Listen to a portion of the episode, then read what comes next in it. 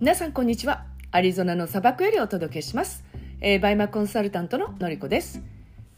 えー私は50代から新しいことにチャレンジしていて、えー後発から10年後のキャリアを描ける人を増やすというコンセプトで BUYMA のアパレルバイヤーやコンサルティングをしています。このラジオではアメリカ生活50代の生き方そしてビジネスで学んだことについてお話ししていきます。えーっと皆さん毎日お忙しいと思いますので、えー作業しながら、えーもしくは、えー何でしょう家事しながらですかね。うん。ながら聞きしていただければありがたいです。えっとですねラジオですね2日間ぐらいねサボりました。まあサボったという言い方はあんまり良くないんですけれどえーっとですね私ここ最近その起業するっていうことでこうバタバタしておるんですけれど本当は4月の最初に起業する予定だったんですけれど、まあ、確定申告の件とかあとその起業するにあたって、まあ、かなりちょっとあのあ必要な書類がこう出てきちゃったりとかしててで、まあ、そんなんでこう時間かかっちゃったんですね。で一番何が時間かかったかって言いますとあの、まあ、会社の名前っていうのを決めなきゃいけないんですけれどその名前を登録するのにもうどれもかしこも もうこの名前はすでに登録されていますっていうのばかりでもうそれにはっきり言って1ヶ月ぐらいかかりましたね。うん、でようやく、えっと、昨日かな？あ一昨日だったかな？にあのメールいただいてこの、えっと、名前は大丈夫ってことなのででようやくここからあの、まあ、あの全ての書類を提出してっていう形になっていく感じなんですね。うんまあ、多分6月の10日ぐらいまでにはスムーズにいくかなって今ちょっと考える状態です。でそんなんであのちょっとラジオ、まあ、撮れなかったんですけれどで今日はですね最近よくあの質問をあの受けます、えーとまあ、行動量を上げるにはどうしたらいいかってことなんですね。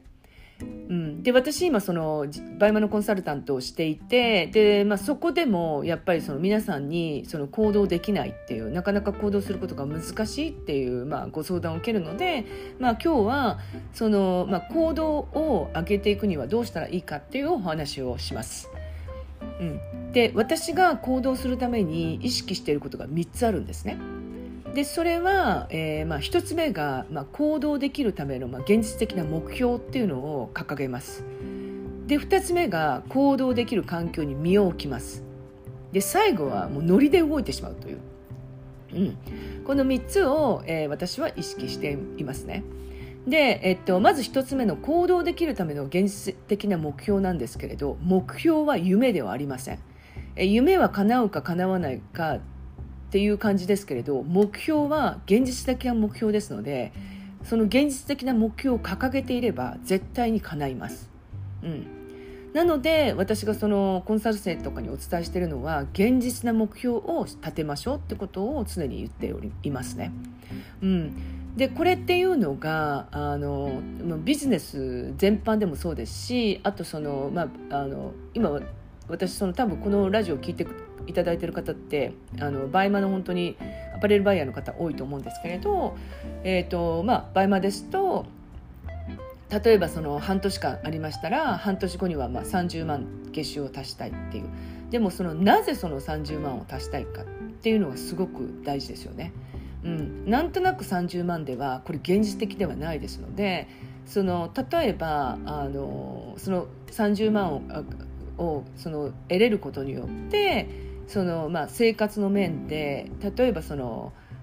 おお子さんがいらっしゃるんでしたら、まあ、お子さんにそのこうかけるその、まあ、教育費なり何なりをかけることができるっていうようなそういうようなその、まあ、目標ですね。うん、そのために私は30万稼ぐんだっていうその目標があることによってやっぱ人は行動できます。うん、なのでその、まあ、現実的な目標というのはすごくあの大事なんですね。で、えっと、その目標の中に小さな目標をあの入れることによってこうなんですかね6ヶ月間って長いじゃないですか。うん、でもう30万30万30万といってもやっぱりそのもしそのその方がまだ5万円しかその稼いでいらっしゃらなくてでその30万をってなるとそこにこうなんですか一つずつこう乗り越えられない乗り越えなきゃいけない壁みたいなのも出てくると思うんですね。なのでそのためにはこう小さな目標例えばそのまあ、あの2ヶ月後にはその10万円を足したくてで4ヶ月後には20万を足すっていうその数値的な目標も大事ですしそれとあとあのそこであの自分がこう作業の目標ですね例えば出品外注さんを何人に増やすの増やすとかあと2ヶ月後にはうんえっと、例えばそのリサーチをあの今まではここまでしかできなかったんだけれど、まあ、4ヶ月後にはこうなりたいとかっていう、うん、そういうような小さなそう作業目標もたすることも大切です。それとあとあの私がよくやってますのはのはこうワクワクする目標っていうのを作ってるんですね。うんうんうんそのワクワクする目標っていうのはあの何でしょうね。うん例えばあの、うん、すごい頑張ったことをあの、まあ、自分のそのツイッターに書くっていうような例えばその、うん、利益が、えー、まあ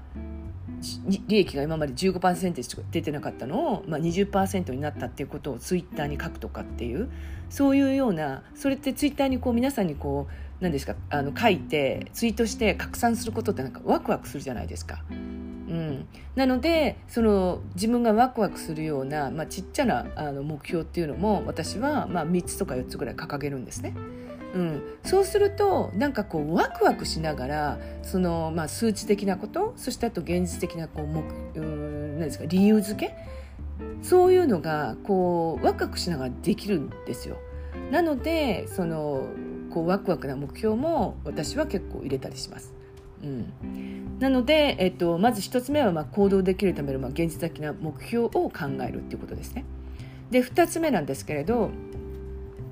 えー、まあ行動できる環境に身を置くっていう、うん、でこれはもう本当に私がもうずっとやってきてることであのうん、あのコミュニティに入ってそのもうやらざるを得ない環境に置くとか、まあ、そのコンサルティングであの環境に身を置くとか、うん、っていういろんなやり方あると思うんですよ。もう教材でを買ってもうそれをこう自分自身で例えばその友達と2人で教材を買ってでお互いがあのその教材で一緒に勉強し合ってその高めていくっていうやり方もあると思うんですよね。うん、でこれいろんなやり方あるんですけれど成功されてる方って本当にこの環境に身を置いてる方って多いんですよ。うん、で下手したらあの私の知り合いの方は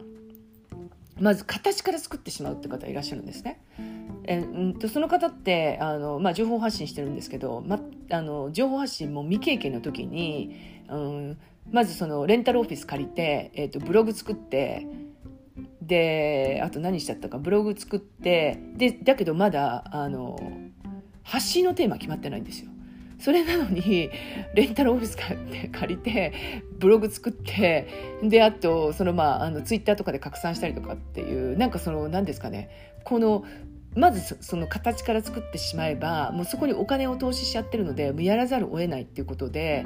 それであのそこからなんかもう週に2回とか、えー、3回とかもうその時あのリアルで OK だったのでお茶会やったり、えー、セミナーやったりとかそういう企画バンバンやってたんですね。でも全然人来ないんですよ。だって発信テーマ決まってなくないのに人来ないじゃないですか。それでもあのご自身がその行動できる環境にその身を置いてしまったことによって行動ができちゃったんですね。でやっぱりそれ続けてるうちに続けていくうちにそのお茶会とかを通してあのこうそういうなんですか少しずつこう人が来てくださるようになって初め1人だったのが2人2人だったら3人ってなってきてそこで話してるうちに自分がどういうことを発信していいのかっていうこうテーマが分かってきたんですよ。それであのそこからそのテーマに沿ってこう人の集客をするようになってで、まあ、成功していったっていう方もいらっしゃるんですね。うん、で、えっと、その方の強みっていうのがやっぱねあの本当にコミュニティとかあとコンサルとかもういろんなことをやってらしたんですよ。で最終的にはその形を作ってしまったっていう方だったんですけどでその方の強みがやっぱりねその何ですかねそそういうとこに所属したらそのメンターの、まあ、こうアドバイスっていうのを本当にこうこう素直に取り入れてでそれを即行動できる方ってっていうので私はそこでもすごいなって思ってたんですね。うん、だからやっぱり行動できる環境に、まあ、身を置くっていうのはめちゃくちゃあの大切だと思います。うんで3番目のこのノリで動いてしまうっていうのはもうこれ私の多分性格だと思うんですけどでさっきあのお伝えしたその知人の方もこの人本当ノリで動いてしまうんですよ。だってこうセミナーなんてやったことないのにあのどんどんそのセミナーやったりあと何でしょうね、うん、セミナーやったりあとそのお茶会やったりっていう、うん、っていう方でその方ママさんママさんで、えっと、2人お子さんがいらっしゃるんですけどもうねもう本当ノリで動いてました。で私もその BUYMA をその、まあ、始めた時ってもうほぼもうノリで動いてるようなとこがあったんですね。であとそのうん、あの外注化するのにあたってもあの、まあ、いろんなそのマインドブロックはあったんですけれどそれでもやっぱりこうなんとなくやっちゃえみたいなそういう勢いで動いてることがあったのでなのであまり考えないでその、まあ、あの外注さんをその募集をかけたりとかあとその、まあ、海外買い付けで、えーとまあ、アメリカに住んでますので、まあ、アメリカ買い付けはもう当然ですけれどそれ以外のヨーロッパとかそういうのっていうのはもうなんかもうノリですよね。うんでもうやってみるしかないじゃんみたいなあのごちょごちょ考えたらできないから、まあ、ノリで動いちゃうみたいなとこあるんですよ。でこれすごく大事であのこう準備を全てしてから動こうとなるとやっぱりすごくなんですかねあの多分それにはとっても時間がかかってしまってでその間にいろんなこと考えちゃうと思うんですよ。なので逆にあのマインドブロックがあるからこそノリで動いてしまった方がいいっていうところもあります。で、えっと、今日はですね、まあ、あの行動があの、まあ、行動を上げていくにはどうしたらいいかということで3つをお伝えさせていただきました。